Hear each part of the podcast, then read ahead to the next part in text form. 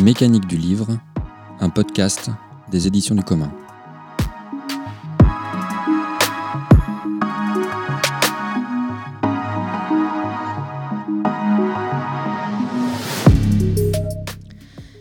Bonjour et bienvenue à vous sur Les mécaniques du livre, le podcast des éditions du commun.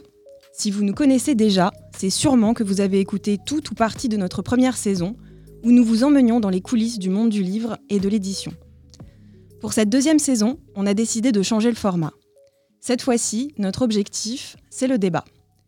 Produire un livre dans le système qui est le nôtre pose tout un tas de questions, a fortiori quand on a l'ambition de produire des livres critiques de ce même système, ce qui est notre cas. Ce sont des questions qui se posent aux éditeurs, éditrices, libraires, auteurs, autrices, distributeurs, distributrices, et que nous voulons mettre au débat. Mais au fait, nous, c'est qui?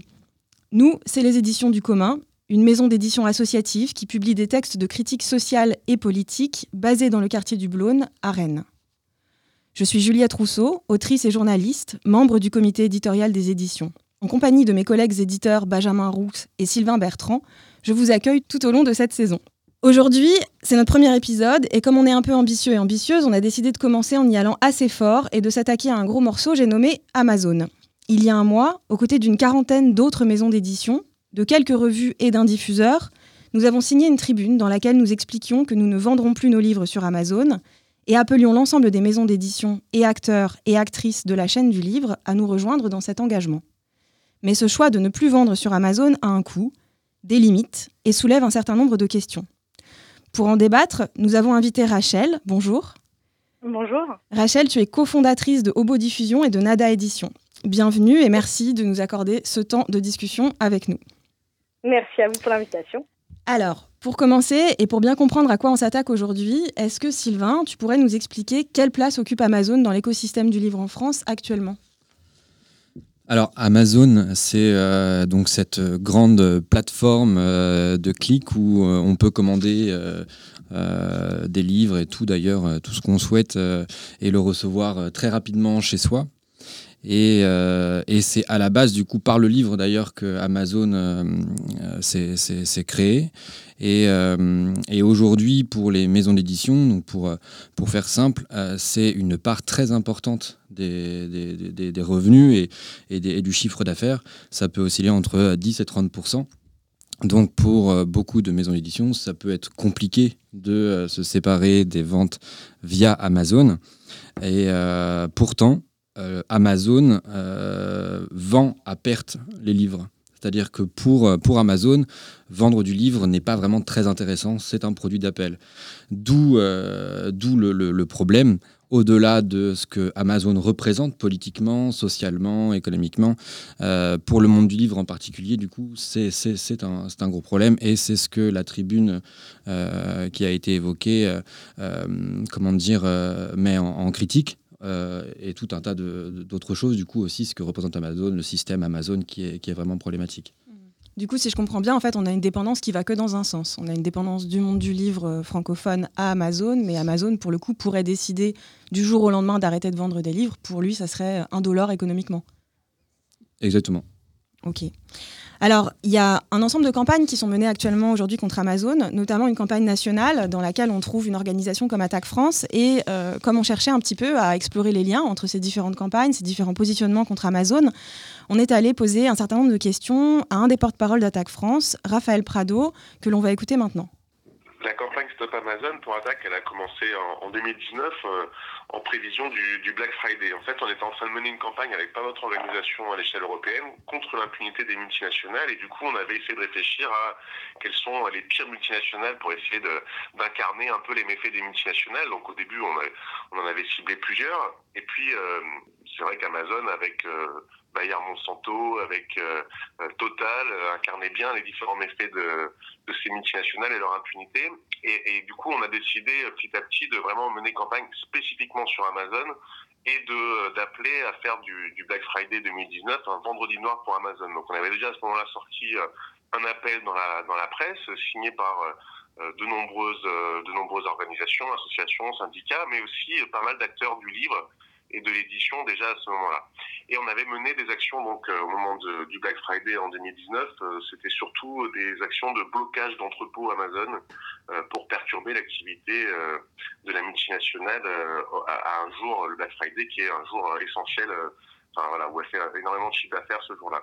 Puis ça s'est donc poursuivi et cette année, on a euh, à nouveau euh, ciblé Amazon. Alors, il y a eu plusieurs séquences cette année. Il y a eu euh, un premier temps fort, c'était pendant le premier confinement, où certes on était un peu démunis en termes en termes d'action, mais où déjà se posait la question de Amazon, un des grands gagnants de, la pandémie et, et, du confinement. Et puis il y avait tout un débat sur les conditions de travail au sein des entrepôts Amazon et est-ce qu'on privilégie la santé des salariés d'Amazon ou bien les profits et, et les dividendes de, Jeff Bezos et des actionnaires d'Amazon. Puis après, on a poursuivi et là encore, on a essayé de, se mobiliser fortement au moment du, du Black Friday 2020.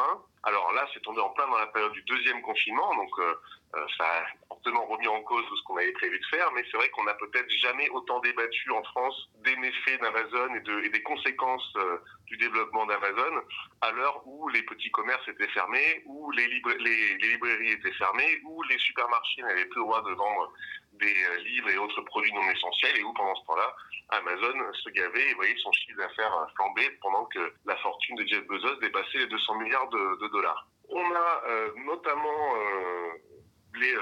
revendications principales. La première, c'était par rapport au développement d'Amazon. Amazon a construit 14 nouveaux entrepôts en France en, 2020, encore euh, plus d'une dizaine de projets. Et, et, son développement est exponentiel en France et du coup suppose d'avoir de plus en plus ces énormes entrepôts qui, euh, qui artificialise les sols, qui, euh, et qui crée euh, pas mal de conséquences négatives. Donc du coup, là, la lutte, elle se concentre surtout là-dessus, essayer d'empêcher la construction de nouveaux entrepôts avec une revendication qui est d'ailleurs portée par la Convention citoyenne pour le climat, qui fait partie des 150 propositions de la Convention citoyenne pour le climat, qui est un moratoire sur les entrepôts de e-commerce. Donc l'idée, c'est de dire bah, il, est, urgent de stopper le développement d'Amazon avant qu'il soit trop tard et du coup euh, un outil législatif qui permet de, de mettre un coup d'arrêt euh, à la construction de nouveaux entrepôts. L'autre revendication principale, c'est qu'il faut qu'Amazon paye sa juste part d'impôt, qu'elle arrive à se développer davantage ou pas. Dans tous les cas, il y a un vrai problème, c'est qu'Amazon échappe à l'impôt, à la fois par une évasion fiscale massive. Hein. par exemple, en Europe, euh, les, revenus qui sont sont réalisés en France, en réalité, sont artificiellement délocalisés au Luxembourg, ce qui permet d'échapper à l'impôt sur les sociétés. Et puis Amazon euh, organise également une fraude massive à la TVA. On vient de sortir un rapport qui, qui calcule que euh, rien que pour Amazon, euh, c'est un, manque à gagner d'un milliard d'euros chaque année pour l'État. Et pour l'ensemble du secteur du e-commerce, ça, ça, c'est monte à 5 à 6 milliards d'euros. Donc voilà, un certain nombre de propositions pour, pour euh, résoudre ça, et puis notamment une proposition d'urgence qui est de dire qu'il faut créer une taxe exceptionnelle sur euh, les revenus euh, d'Amazon et des, et des, des profiteurs de la crise, ceux qui ont vu leurs bénéfices augmenter pendant la crise, qui permettrait d'alimenter un, fonds de soutien aux commerçants en difficulté et aux personnes qui ont perdu leur emploi. Donc la campagne, elle va se poursuivre, et notamment euh, l'objectif principal, c'est de soutenir, de renforcer les luttes locales qui existent un peu partout contre les, contre les projets d'entrepôt. Et il y a notamment euh, la date du 30 janvier qui est, euh, qui est en train de se construire comme une prochaine date de mobilisation avec un appel à un rassemblement à Fournaise dans le Gard et puis différentes, différents collectifs qui s'emparent de cette date ailleurs en France. Et ça va certainement être en 2021 le l'axe principal de bataille, c'est-à-dire sur place permettre d'empêcher la construction de nouveaux entrepôts par tous les moyens possibles et qui sont complémentaires, à la fois des moyens juridiques, mais aussi bien sûr euh, se mobiliser sur place et euh, pourquoi pas euh, utiliser la désobéissance civile pour empêcher concrètement et physiquement la construction de ces entrepôts. Alors, Rachel, je me tourne virtuellement vers toi puisque tu n'es pas avec nous physiquement euh, dans le studio d'enregistrement. Tu travailles pour un diffuseur qui s'appelle Obo et qui rassemble une grosse partie des signataires de la tribune des éditeurs contre Amazon. Et je voulais te demander, est-ce que tu pourrais nous dire comment est venue l'idée d'écrire cette tribune collective? Oui, alors euh, donc Obo, euh, donc une structure de diffusion et euh, qui représente plusieurs éditeurs, comme tu l'as dit, Juliette, et qui euh, dont les livres sont distribués par Macassar. Et euh, en juin 2019, Amazon a modifié de manière totalement arbitraire les conditions commerciales de notre distributeur, donc de Macassar, en leur imposant une augmentation délirante de la remise qui leur était accordée, qui est bien supérieure à celle que Macassar accorde habituellement à ses libraires. Euh, après concertation de l'ensemble des éditeurs distribués par Macassar, Macassar a décidé de ne pas céder en refusant de servir les commandes passées par cette plateforme. Euh, et dans cette démarche, Macassar a reçu le soutien de la majorité de ses éditeurs. À l'époque, on n'avait pas communiqué euh, sur le fait que nos livres ne seraient plus présents euh, sur cette plateforme. Mais euh, du fait du confinement et des conséquences que ça a eu pour nos libraires, qui sont vus, qui ont vu leur activité totalement stoppée ou limitée au click et collect, et face à la menace que représente Amazon pour les libraires qui sont nos partenaires privilégiés, on a jugé important de rédiger ce texte. Euh, et son but, bah, c'est de rappeler les raisons pour lesquelles euh, il est urgent euh, d'arrêter d'alimenter Amazon en livres et d'essayer d'impulser un mouvement. Oui, dis-moi. Non, cette tribune, elle est intéressante parce que justement, elle, elle, euh, elle pose un geste politique qui est assez peu commun euh, finalement dans ce milieu. C'est assez rare d'avoir une parole collective sur un, enjeu politique qui traverse le monde du livre, qui est signé par autant d'acteurs et euh, d'actrices différentes du monde du livre. Et je me demandais justement, est-ce qu'elle a suscité des réactions plus larges dans le monde du livre? Quel type de réaction elle a suscité? Alors, hum, alors forcément, on a bénéficié d'un énorme soutien euh, des euh, libraires dans cette démarche, euh, de beaucoup de marques de sympathie totalement spontanées, de lecteurs également. et puis, ça a par contre créé quelques tensions bah, auprès de d'autres éditeurs qui eux-mêmes euh, continuent à voir euh, leurs livres vendus sur Amazon. Euh, et qui ont pris cette tribune un peu comme une attaque, alors que, alors que le but n'était pas de pointer du doigt les éditeurs euh, dont les livres étaient présents sur Amazon, mais au contraire euh, euh, bah, de d'entamer, d'engager une réelle réflexion commune sur comment s'en sortir. Il s'avère que la plupart des signataires de cette tribune, comme je l'ai dit, en fait, ne vendent plus leur Amazon, Amazon, leurs livres sur Amazon depuis juin 2019. C'est-à-dire que la plupart ont le recul nécessaire pour dire qu'il est possible en fait de faire de l'édition et de euh, diffuser des livres sans cette plateforme. Ok, c'est intéressant effectivement parce que c'est un peu l'émergence de ce, de ce, débat politique dans ce milieu et, ça pose tout un tas de questions. On va y revenir, mais avant ça, je voulais, euh, je voulais vous lire un extrait d'une autre tribune euh, qui a été publiée avant celle-ci, qui s'intitule Bye Bye Amazon et qui est signée des éditions belges Zone Sensible. Dans ce texte, les éditions Zone Sensible expliquent notamment, donc je cite, nous en arrivons à une situation insoutenable. Le premier vendeur de livres des éditeurs français est une société qui ne gagne rien sur ses ventes, tout en ne payant que très peu d'impôts et en exploitant à outrance des êtres humains surveillés par des robots qui sont sous pression dans un hangar pour qu'un livre arrive le lendemain chez celle ou celui qui l'a commandé. La seule riposte possible à cette situation pour les éditeurs ayant un minimum d'éthique et de respect du bien commun est très simple, ne pas vendre de livres sur Amazon. De prime abord, ce choix paraît compliqué, car la majorité des éditeurs, dont nous faisons partie, n'a pas de lien direct avec la plateforme. Ce sont en effet les diffuseurs-distributeurs qui négocient les, conditions de vente avec leurs revendeurs, dont la majorité est constituée de librairies physiques, mais aussi d'Amazon, de Fnac.com, etc. Les éditeurs n'ont donc que peu de marge de manœuvre et dépendent des choix de leurs diffuseurs-distributeurs, dont certains ont d'ores et déjà décidé de ne pas accepter les conditions commerciales financièrement brutales d'Amazon, ce qui de fait exclut de la plateforme les catalogues de leurs éditeurs. Du coup, je, me tourne à nouveau vers toi, Rachel, en, tant que du coup en tant que, membre et que cofondatrice euh, d'un distributeur qui est donc Obo. Comment toi, est-ce que tu perçois la place de, d'Obo dans, dans cette euh, dynamique générale de refus de sortir du, de volonté de sortir du système Amazon? Alors, euh, Obo, euh, donc on est diffuseur et euh, on est euh, lié à Macassar pour la distribution. Et ce que met en évidence l'éditeur de Zone Sensible dans cette tribune, c'est effectivement en fait le fait que le, les éditeurs ne vendent pas directement leurs livres à Amazon, mais c'est leur distributeur qui le fait pour eux. Et donc, comme je le disais tout à l'heure, le fait d'arrêter de travailler avec Amazon est venu euh, d'un désaccord commercial entre notre distributeur Macassar qui a refusé les conditions commerciales imposées par Amazon.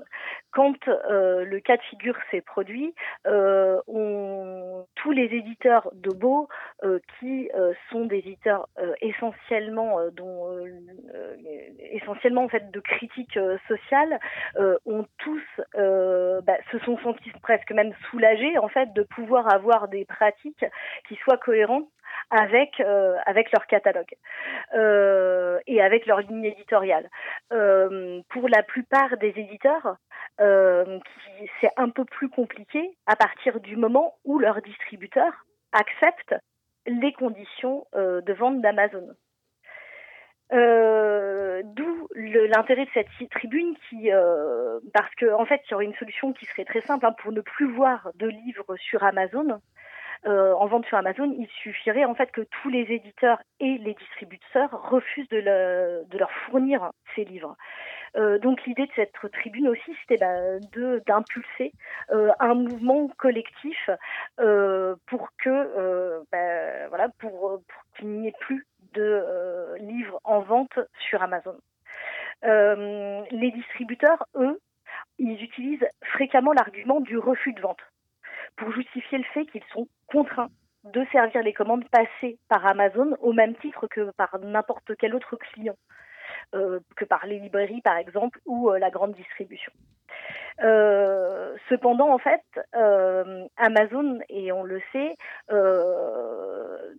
impose des conditions qui nous semblent, enfin, qui moi me semblent complètement aberrantes, déraisonnables et déloyales par rapport aux conditions de vente qui sont accordées aux libraires. Donc ça pourrait être un levier pour les distributeurs de euh, refuser de vendre, de vendre leurs livres sur Amazon. Je me permets de, rebondir, euh, Rachel, là-dessus. Euh, c'est ça qui est intéressant, c'est-à-dire que dans, la tribune de, Zone Sensible, Zone Sensible, il répond par une, une démarche individuelle, leur choix justement de, comme ils disent, de hacker le système uh-huh. Amazon en dissimulant le code barre sur un, rabat, ce qui fait que la machinerie euh, euh, robotique d'Amazon ne, sait plus trouver le code barre et donc euh, ne peut plus de faire référencer. Et donc, je sais que dans nos échanges, puisqu'on est diffusé par robot, donc on a fortement discuté en interne de ces questions-là, c'est aussi desservir d'autres moyens de, diffusion des livres que de, que de faire ce choix-là. Et que justement, sur cette incapacité à, décider de vendre ou pas à telle ou telle personne, ta réponse, elle, est intéressante parce qu'elle est, collective, de dire que là, on ne s'oppose pas tant à Amazon qu'à des conditions inadmissibles de relations commerciales. C'est ça? Exactement. Alors, au-delà des relations commerciales, c'est le monde, selon Amazon, hein, euh, qui nous pose problème. Mais, euh, mais effectivement, en fait, euh, je pense que il y aurait, en fait, s'il y avait une certaine prise de conscience collective, massive, des moyens de d'éviter cette attaque du refus de vente. Euh, par exemple, c'est ce que je disais, on n'est pas obligé hein, d'accepter euh, de, euh, de, vendre à n'importe quelle à n'importe quelle condition Amazon. Et puis, en fait, lorsqu'on est un professionnel, on peut refuser de vendre si l'acheteur, par exemple, n'est pas en mesure d'assurer un service après-vente satisfaisant. Et moi, j'estime que Amazon n'assure pas un service après-vente satisfaisant euh, dans le sens où, euh, contrairement à une librairie, qui est un lieu physique dans lequel euh, chaque lecteur peut se rendre, peut manipuler les livres. Alors en ce moment, c'est peut-être un petit peu plus compliqué, mais, mais, mais tout de même, et peut bénéficier des, de l'accueil et du conseil des libraires. Amazon ne fait pas ça. Les seuls conseils qui sont proposés par Amazon, c'est des algorithmes qui vont nous les conseiller, mais on ne peut pas avoir d'échange. Alors que euh, la, vente d'un livre, c'est pas la vente de n'importe quel produit, et ça se fait aussi beaucoup sur conseil, sur euh, prescription euh, de, de libraires. Et moi, enfin voilà, en tant que également éditrice, j'estime que si je confie mes livres à Amazon, ils ne vont pas bénéficier en fait enfin ils ne vont pas ouais ils vont pas être suffisamment ils vont pas être vendus comme je souhaiterais qu'ils le vendent manquera ce service de conseil alors, une, autre question qui se pose et, à laquelle que tu, soulèves un peu déjà, Benjamin, dans ta réponse, mais c'est euh, finalement, c'est une réponse qui doit être une réponse de milieu et qui ne peut pas être euh, simplement une réponse euh, d'un acteur ou d'un autre de l'écosystème du livre, dans le sens où ce n'est pas suffisant que ça soit seulement les éditeurs, seulement les distributeurs, il faut vraiment que ça, ça émerge en fait d'une parole collective. Et du, coup, est-ce qu'on n'a pas une difficulté là-dedans qui est que ça n'est pas un milieu qui est habitué à se positionner politiquement, à réfléchir en tant que milieu finalement sur ce type de questions, euh, à réfléchir ses pratiques, à, essayer de les développer de façon critique. Et du coup, est-ce qu'il n'y a pas un travail politique en fait aujourd'hui à faire pour pouvoir avoir cette réponse plus collective? Enfin, c'est toute la clé effectivement parce que euh, Amazon, euh, structure globalisée avec qui a atteint pendant le confinement un million de travailleurs, on ne peut pas y répondre individuellement. C'est vraiment David contre Goliath. Donc il n'y a que des effets d'échelle. Et euh, un effet d'échelle déjà de secteur du livre, puis après un effet d'échelle du secteur du livre avec des associations euh, type attaque, avec d'autres secteurs de, d'autres commerces, etc. C'est, là où on va pouvoir faire des, réelles étapes. Et, euh, pour être depuis maintenant 5 ans dans le secteur du, du, livre et de l'édition, on, on, a l'habitude dans, le secteur, dans ce secteur-là de parler des livres du contenu des livres, même précisément, mais euh, je trouve qu'on est encore trop timide à parler de la manière dont on produit ces livres et ce que ça raconte.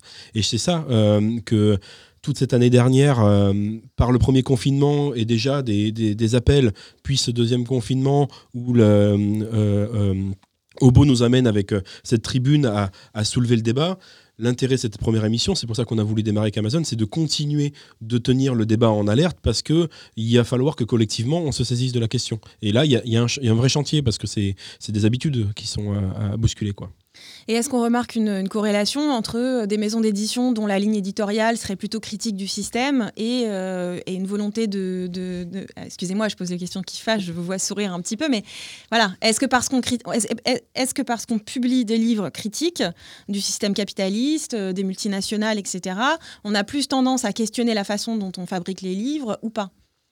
Bah, de manière générale, je pense quand même que oui, il y a, il y a des questionnements et c'est impossible euh, de ne pas allier euh, le fond et la forme. Par contre, il y a encore énormément de marge de manœuvre, il me semble. Et nous-mêmes, enfin, là, je parle pas tant, je ne cible pas des, collègues que euh, déjà dans nos démarches, même si on, fait beaucoup de choses et qu'on se retrouve et qu'on discute. Hein, l'avantage d'avoir un diffuseur comme Mobo, et c'est pas parce que Rachel au bout du téléphone que je vante les mérites, c'est que on, se met en lien, on discute, que le fait d'être sur des questions de critique sociale et des enjeux politiques, euh, on, a une base commune qui permet aussi de facilement venir au dialogue sur ces choses-là.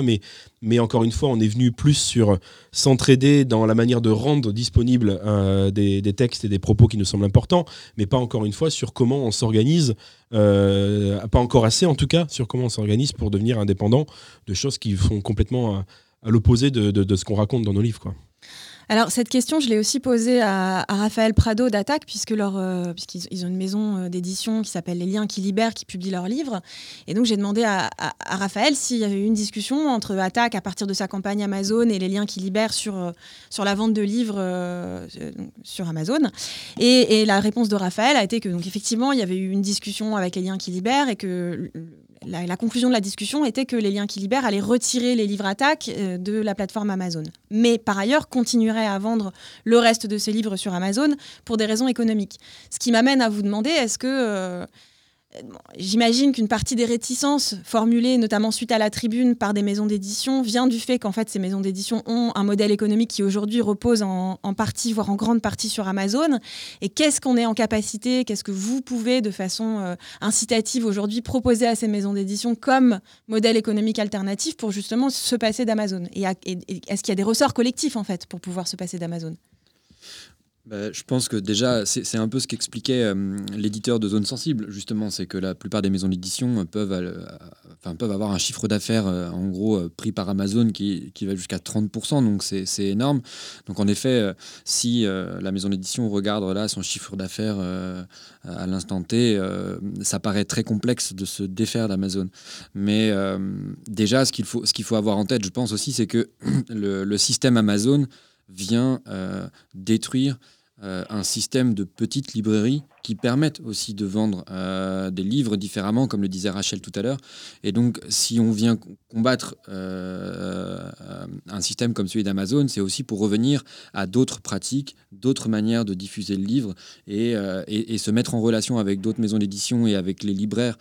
c'est aussi permettre ça. Et donc, c'est revenir à des formes qui nous qui, qui, qui comment dire euh, pourront en tout cas nous, nous, nous permettre d'envisager euh, de, de, de, vendre différemment et d'avoir je sais pas un chiffre d'affaires qui soit euh, plus viable sur Amazon et puis même par nos sites internet aussi oui mais ce, que, ce qu'a rappelé ce qu'a rappelé Rachel tout à l'heure c'est déjà que on a, je sais plus, 70 maisons d'édition, hein, c'est ça, Rachel, chez 80. Obo 80, 80 maisons d'édition qui, depuis un an et demi, se sont passées d'Amazon.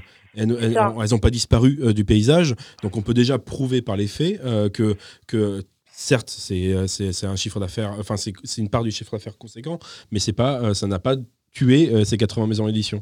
oui, j'aimerais. Vas-y, vas Rachel. oui, j'aimerais juste intervenir sur ce point pour justement faire un retour sur cette expérience hein, de euh, un an et demi hein, sans Amazon. Euh, nous, on a pu constater hein, donc à l'échelle d'Obo et par rapport à nos éditeurs. Alors aucun de nos éditeurs n'avait euh, un chiffre d'affaires de 30%. Enfin, sur leur chiffre d'affaires, Amazon ne représentait pas 30%, mais ça pouvait aller entre 13 et 21% en fonction des titres et en fonction de l'éditeur. et on a pu constater en fait que la perte, la baisse des ventes enfin, a, a, été compensée mais, mais, mais, mais enfin, c'est presque imperceptible hein, euh, par euh, d'autres sites de vente en ligne. Euh, comme bah, Fnac.com, de titres, chapitres, par une augmentation aussi pour ces éditeurs des ventes en ligne sur leur propre site, pour les éditeurs qui proposent sur leur site internet un, un espace de vente en ligne, et mais aussi par une augmentation de nos livres euh, en librairie. Euh, ce qui fait qu'en fait la perte, euh, elle est, elle est moindre, elle est vraiment minime. Nous en tant qu'éditeurs, enfin quand je dis nous en tant qu'éditeur, là je, je, parle en tant que pour la maison d'édition Nada, on n'en a presque pas souffert. et donc c'était c'était tout à fait, enfin voilà, ça, a été tout à fait gérable. On a pu s'en sortir. On a vraiment vu un report des ventes nettes sur euh, d'autres euh, sur d'autres points de vente. Benjamin ouais, je, me, je me permets, c'est très intéressant ce que tu es en train de dire, c'est-à-dire que en fait Amazon n'est pas tant un prescripteur que simplement un, un intermédiaire. C'est-à-dire qu'on se rend compte que. L'acte d'achat des gens, il est déjà en eux et que la, solution de facilité, c'est Amazon. Et que s'ils ne le trouvent pas sur Amazon, ben, ils vont chercher d'autres canaux pour trouver le livre. Quoi. Ils vont le chercher ailleurs. Et euh, il nous arrive parfois même d'avoir des particuliers qui euh, nous téléphonent en tant que diffuseurs pour savoir comment euh, et où trouver un livre. donc voilà, donc je pense que quelqu'un qui, est, qui, qui, fait cette démarche-là de vouloir acheter en ligne avec un titre précis, s'il ne le trouve pas sur Amazon, Amazon, il va se débrouiller pour le trouver ailleurs et il le trouvera. Donc euh, donc c'est pour ça, enfin je pense que, enfin en tout cas à notre échelle, euh, je j'ai pas pour prétention hein, de parler pour toutes les maisons d'édition et dire que l'essai se transformera partout, mais en tout cas pour nous, euh, ça c'est plutôt bien passé et effectivement, alors là, je suis obligée de, dire que on a vu une augmentation euh, de euh, des ventes sur euh, d'autres plateformes, sur d'autres sur d'autres plateformes hein, et sur des sites, sur les sites par exemple sur Fnac.com, Chapitre.com ou de Citre, qui a été qui a été immédiate. Et alors, du coup, est-ce qu'il n'y a pas un enjeu aussi à ce que, euh, c'est déjà un petit peu le cas avec la tribune finalement, mais, mais à ce que les éditeurs euh, communiquent directement à l'attention de leur lectorat pour les inciter justement, pour leur proposer d'autres euh, pistes? Parce que finalement, c'est un, un dialogue qui aujourd'hui n'existe pas, c'est-à-dire les éditeurs ne communiquent pas sur les sur les, les, formes d'achat, les formes d'accès de, aux livres auxquels peuvent avoir recours les, les lecteurs et les lectrices. C'est une pratique en tout cas qui n'est pas forcément courante et c'est vrai que les lecteurs et les lectrices n'ont pas, ont pas du tout l'habitude d'aller chercher une maison d'édition quand ils cherchent un livre. Ils cherchent un livre et pas la maison mhm. d'édition.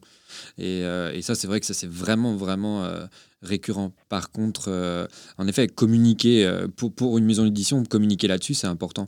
Mais mais euh, c'est pas comme tu disais, Rachel, c'est pas le seul, c'est pas le seul élément. Les, libraires aussi parfois font de de la de la vente, par exemple, par correspondance. Ils peuvent tout à fait communiquer également sur sur, sur ça. Et, le confinement là a été une, une, preuve aussi que ça marchait et que ça et que ça pouvait être une, une des solutions pour pour contrer Amazon et, et fonctionner différemment.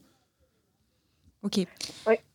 Oui, Rachel oui, je, oui, je veux rebondir sur ce qu'a dit euh, Sylvain. Effectivement, euh, il y, a déjà pas, il y a, quelques librairies qui euh, pratiquaient déjà avant le confinement la vente par correspondance et il me semble que ça va être une pratique qui va tendre à se développer puisque beaucoup de libraires qui ne faisaient pas de vente par correspondance se sont mis à en faire lors du deuxième confinement.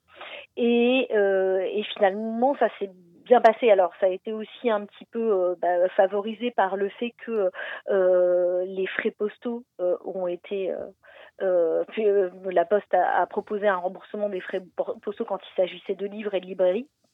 Mais ce qui a, l'air d'être une pratique qui enfin, ça n'a pas été encore c'est pas encore tout à fait clair de comment les Libas vont se faire rembourser euh, les, euh, les, frais postaux, mais euh, je connais plusieurs librairies qui l'ont fait et ça leur a plutôt bien réussi justement, juste sur ces frais postaux, euh, euh, moi je, pense que là on a un pied dans la porte.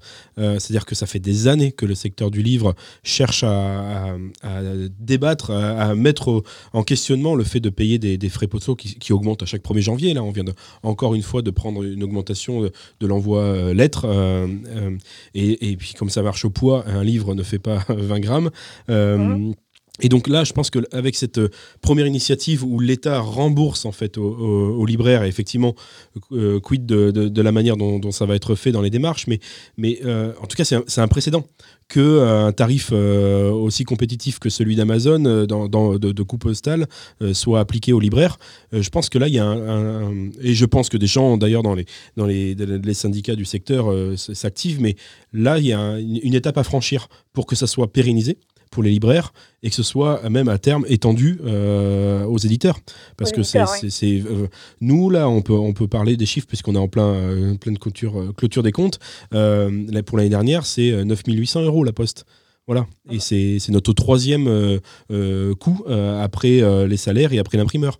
Donc on, parle de, quelque chose de très conséquent et qui, qui, pourrait être un réel soutien pour la diffusion du livre. Et juste petite anecdote, on, on vend, peut, c'est plus, ça coûte moins cher d'envoyer en Belgique ou Suisse ou à l'autre bout du monde euh, des livres avec le tarif euh, livret brochure et, et ce, tarif euh, attractif pour diffuser la, langue française dans le monde entier que d'envoyer ça dans, dans, dans, dans l'hexagone. quoi. Alors pour continuer sur euh, l'histoire des, luttes et le lien avec d'autres euh, luttes euh, contre Amazon, cette fois-ci on va écouter un autre témoignage d'une lutte qui se passe plus près de chez nous, dans l'Ouest, plus précisément à Nantes.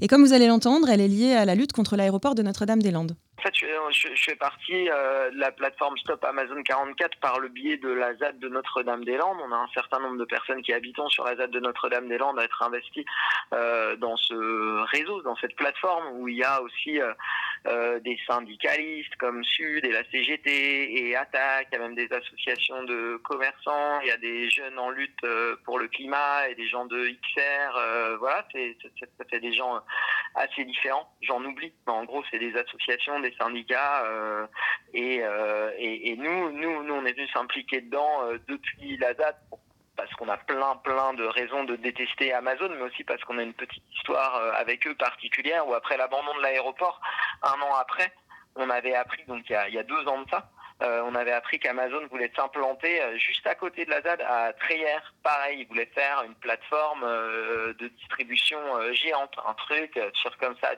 10-15 hectares. Et on était assez vite monté au créneau, vu qu'on avait, on avait réussi à, avoir un abandon d'un aéroport. Si c'est pas pour avoir Amazon à côté de chez nous par, par, la suite, dans la foulée. Et voilà, on avait commencé un peu à mobiliser, faire des réunions d'information, à faire savoir un peu partout qu'on les laisserait pas s'installer. Et en fait, ils avaient renoncé. Ils avaient et on a voilà et, et, c'est que plus tard que un an et demi après qu'on a appris évidemment qu'ils n'avaient pas complètement renoncé à s'installer dans la région s'était euh, dit euh, que c'était a priori pas une bonne idée d'essayer de s'installer à côté, à 10 km de la date de Notre-Dame-des-Landes, donc euh, au nord de Nantes, et qu'ils avaient changé leur fusil d'épaule, ou en tout cas changé de direction, et qu'ils avaient décidé de s'installer à 20 km, mais au sud de Nantes, en espérant peut-être que là, pourquoi pas, il y aurait moins de mobilisation, moins de problèmes, moins d'obstacles sur leur route. Et du coup, forcément, quand on a su qu'ils allaient s'installer à Montbert, c'est révélé par quelques articles de presse, et assez vite, euh, on a rejoint nos camarades, notamment de Sud, Solidaire, euh, d'Attaque et d'autres euh, qui, se lançaient, qui se lançaient dans, des actions pour empêcher qu'Amazon s'installe au sud de Montbert. Donc c'est une plateforme qui est quand même extrêmement importante. Une, des plus, ce, serait, si ça se construisait, mais on va faire en sorte que ça ne se construise pas, une des plus importantes plateformes logistiques Amazon dans le pays avec 184 000 mètres carrés construits comme ça dans la campagne sur, sur une zone d'activité au sud de Nantes. Alors, un des gros arguments avancés pour défendre l'installation des entrepôts Amazon, c'est celui de l'emploi. Et donc, pour comprendre si cet argument fonctionne, si ça mobilise des gens, j'ai posé la question à cet habitant de la ZAD, et donc voilà sa réponse. Les, défenseurs du projet 1, comme souvent, c'est euh, quelques euh, entrepreneurs et élus qui voient euh, des taxes, des gains financiers, qui voient la perspective d'une certaine croissance, en tout cas de ce que serait leur vision du bien-être économique et, qui voient midi à leur porte. ce qu'on peut dire hein, comparativement, c'est que en fait, on a fait une première mobilisation contre l'installation de cette plateforme Amazon en plein confinement, alors que les rassemblements euh, étaient extrêmement euh, compliqués. Tout était fait pour euh, les, décourager. On l'a fait hein, pour le, 17 juin, journée d'action coordonnée contre la réintoxication du monde. C'était en pleine semaine entre midi et deux. Et il y avait déjà 300-400 personnes qui étaient présentes sur cette première mobilisation. 15 jours plus tard, moins de 15 jours plus tard, sur une seconde mobilisation publique un samedi contre l'installation d'Amazon à Montbert, il y avait déjà 10 fois plus de monde. Il y avait entre 3 et 4 000 personnes qui se sont réunies sur place contre l'installation d'Amazon à Montbert, avec un collectif local qui s'était créé entre-temps, donc d'habitants de Montbert, enfin des bourgs euh, les plus euh, proches. Et euh, comparativement, après coup. Donc euh, fin décembre, les pros Amazon ont tenté eux-mêmes de faire une mobilisation euh, publique, euh, eux-mêmes aussi devant le site de mon maire. Donc là, il n'y avait pas photo, comme on dit, ils étaient 30 personnes à s'être mobilisées devant une banderole.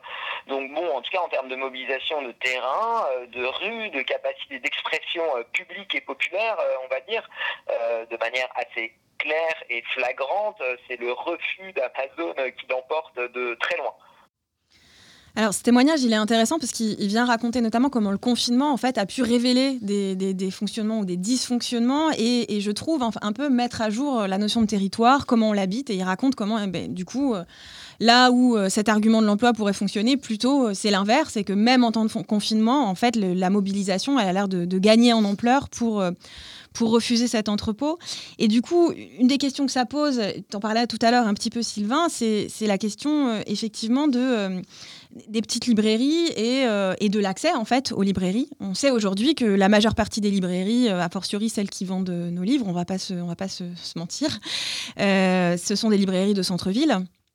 Et quand on habite, comme c'est mon cas, comme c'est ton cas aussi, je crois, Sylvain, dans une, dans une zone rurale, en fait, on, est, on est loin, voire très loin de la première librairie où on peut acheter ses livres. Et donc, ça pose la question, là aussi, de la distribution et, euh, et, donc du territoire. C'est-à-dire comment est-ce qu'on réinvestit un territoire en faisant en sorte que puisse s'y distribuer des livres au-delà de ce que seraient aujourd'hui des facteurs euh, sociaux bloquants, c'est-à-dire euh, évidemment des enjeux de classe qui sont liés à où est-ce qu'on vit. Et, donc ça, c'est comment est-ce qu'elle se, se, pose cette question aux éditions du commun? Et puis plus généralement, Rachel, si tu as envie d'intervenir, comment est-ce qu'elle se pose cette, question dans vos discussions?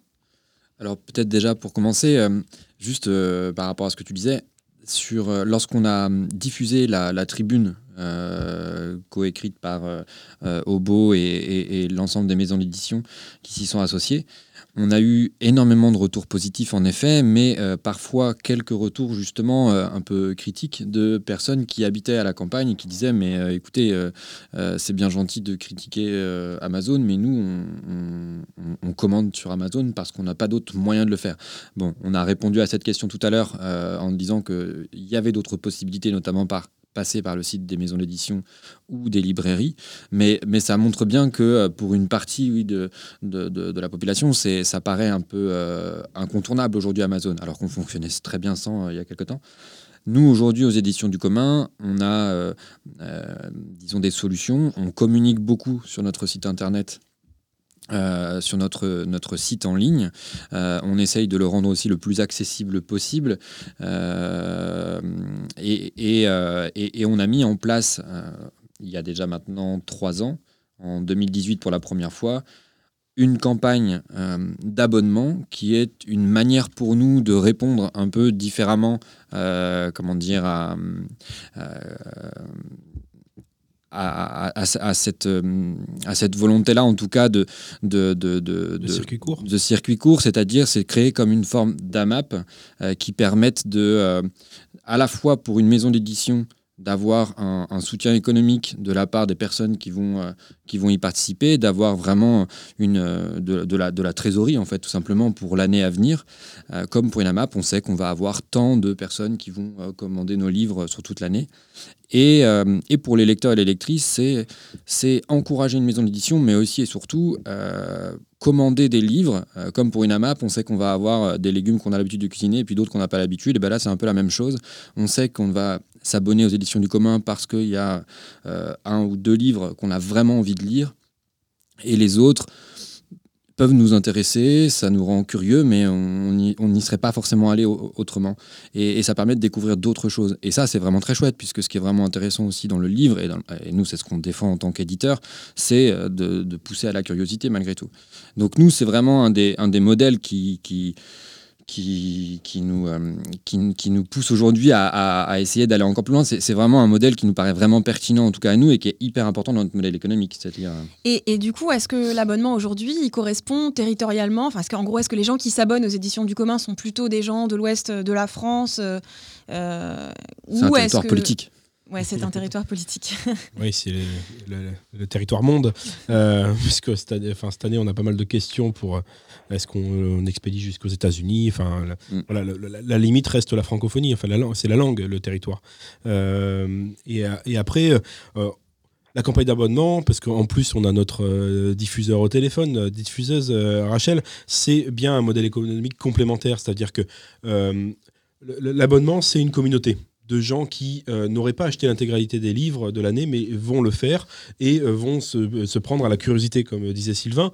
Euh, là où, quand on vend en librairie, on touche des gens qu'on n'aurait pas touchés, qui connaissent pas la maison d'édition, qui viennent pour un propos et pas pour une maison d'édition. Et là, on a euh, nos prescripteurs, nos, euh, les, les, colporteurs euh, qu'on aime et dont on a besoin, qui sont les libraires, qui font le boulot qu'on pourrait pas faire, de contact d'affinité, de, de, contact habituel, en fait, hein, puisque c'est aussi euh, les gens se confient et sont proches de leur libraire parce qu'il y a une affinité qui se construit, une affinité intellectuelle comme euh, de sympathie. Euh, et, donc c'est bien ce modèle-là qui, est un équilibre. Voilà, c'était juste pour compléter que l'abonnement n'est pas une réponse unique et bien dans un, dans un, panel complémentaire. Quoi. Rachel, est-ce que vous avez d'autres, chez Obo, est-ce que vous avez d'autres maisons d'édition qui pratiquent, qui pratiquent ce type d'abonnement? L'abonnement, eh bien, euh, Benjamin, je vais parler aussi sous ton contrôle, mais je ne crois pas. Je, non, je ne crois pas. Euh, non, je crois que les éditions euh, du commun sont une exception. ouais, euh, en revanche, euh, si je peux euh, revenir sur ben, la diffusion hein, des livres dans des secteurs où il n'y a pas de librairie, et là je vais parler en tant qu'éditrice pour la maison d'édition Nada, c'est que bah, nous, dans une démarche en fait de soutien total aux libraires, on ne fait pas de vente en ligne sur notre site. en revanche, on renvoie à une librairie dont on est très très proche, qui s'appelle la librairie Quilombo à Paris et qui dispose de l'intégralité de notre catalogue, euh, ce qui euh, nous permet en fait, en tant qu'éditeur, de soutenir aussi cette librairie et, et de rendre accessibles nos livres à ceux qui voudraient les acheter en ligne. Et peu importe où ils se trouvent.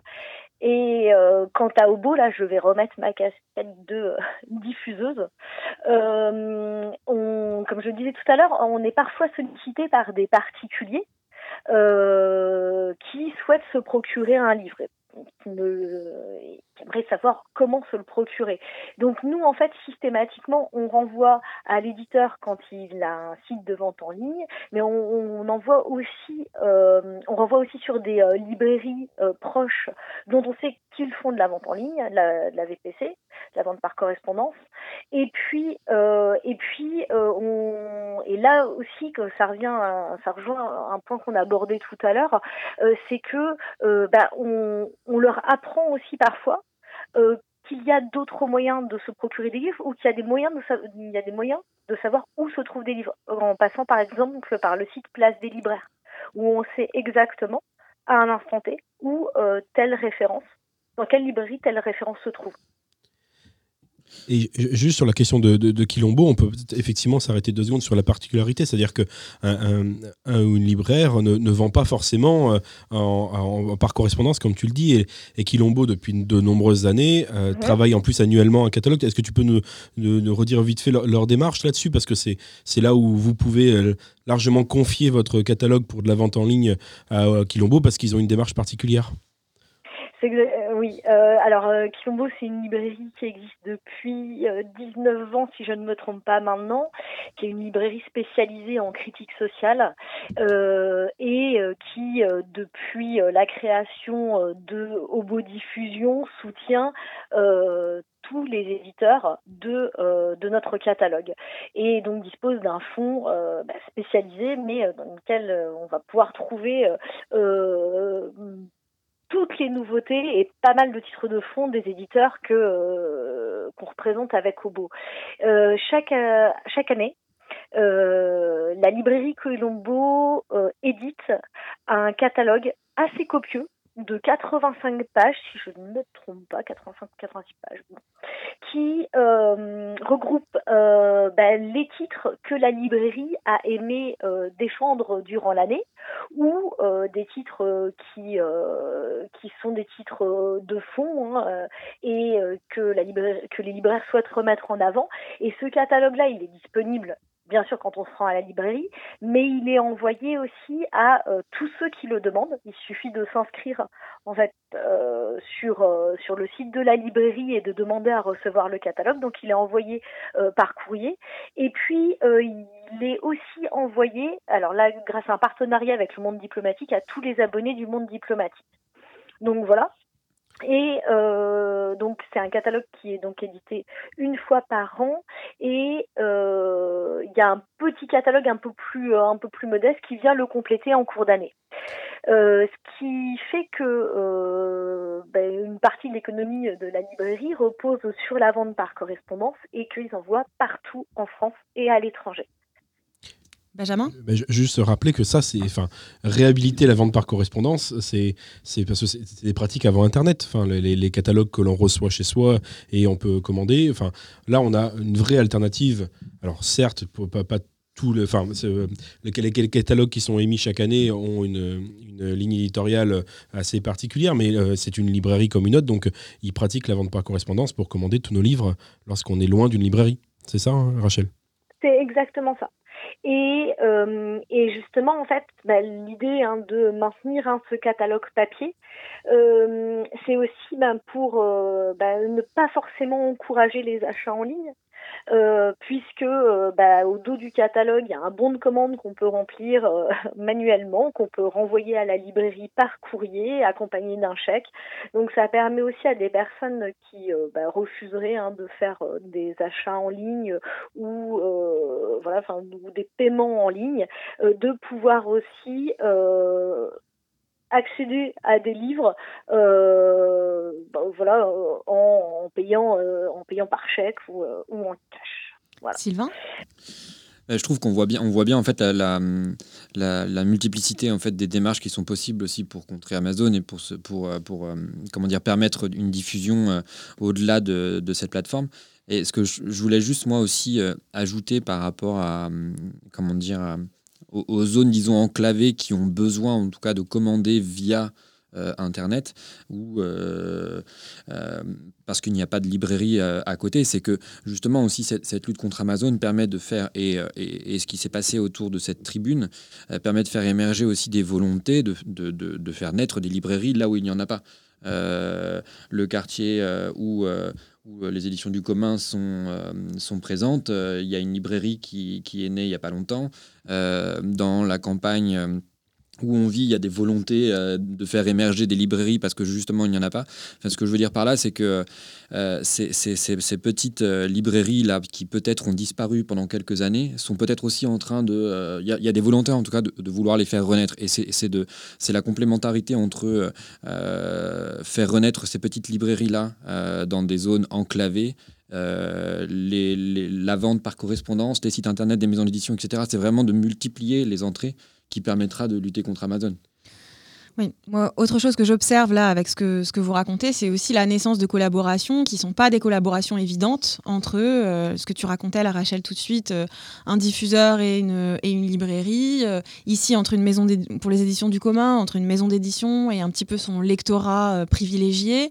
C'est vraiment aussi la, la, nécessité à un moment donné et d'être créatif et créative dans, euh, dans les, liens qu'on noue, mais aussi de renforcer en fait des liens qui sont pas mhm. a priori vu le fonctionnement du marché actuel, qui sont pas évidents quoi. Tout à, fait. Enfin, la, complexifier la manière dont on euh, publie des textes, et, euh, des textes et on les lit de manière générale. Et, et, je pense qu'à moyen terme, en fait, Amazon, c'est juste la phase ultime qui a débuté dans les années 60 quand on a commencé à avoir les centres commerciaux apparaître en, bordure des villes, qui ont fait disparaître les petits commerces. Et en fait, quand on, détruit un supermarché ou on détruit Amazon, on recrée euh, tout un tissage sur le territoire de, de commerce de proximité, en fait. Et, je, pense qu'on a... Ça, c'est du moyen terme, mais qu'il faut viser ça. C'est-à-dire, euh, Rachel, tu étais d'accord avec moi, de, malgré le contexte 2020, vous n'avez jamais eu autant de contacts de librairies qui ouvraient et qui avaient envie de travailler le catalogue de Hobo. Exactement. Oui, oui. Euh, pour, euh, pour nous, enfin, la surprise de 2020, c'est ça, c'était de voir l'émergence de plein de librairies. Ça rejoint ce que disait Sylvain tout à l'heure aussi, euh, dans un contexte qui était qui, qui, qui est compliqué, hein, mais et puis et puis une vraie appétence, un vrai désir d'accueillir d'accueillir les livres qui sont représentés par Hobo Diffusion, les livres de nos éditeurs, qui sont des livres qui prêtent à qui amènent à réfléchir sur sur, sur notre époque, sur notre façon de vivre, qui ont un, contenu fortement politique et qui, qui répondent à, à des attentes. et, et en ça, bah, je pense que la période fait émerger pas mal de questions chez pas mal de monde et que la réponse se trouve peut-être, très certainement même, dans, dans, dans les livres qu'on diffuse. C'est intéressant. Peut-être on peut se servir de cette note pour conclure. Rachel, merci beaucoup. Merci Benjamin, merci Sylvain. C'est tout pour aujourd'hui. On se retrouve le 4 février prochain pour une émission consacrée au féminisme dans l'édition. En attendant, vous pouvez nous retrouver sur les réseaux sociaux, sur notre page Les mécaniques du livre et sur notre site internet www.éditionducommun.org. Avant de finir, un grand merci à Quartier des Ondes qui nous accueille dans leur studio d'enregistrement et euh, cette émission qui va être diffusée sur nos plateformes, sur différentes plateformes de podcast, a également été diffusée en live et elle le sera dans les prochains, les prochains enregistrements. Voilà. Merci à vous et à tout bientôt. Merci.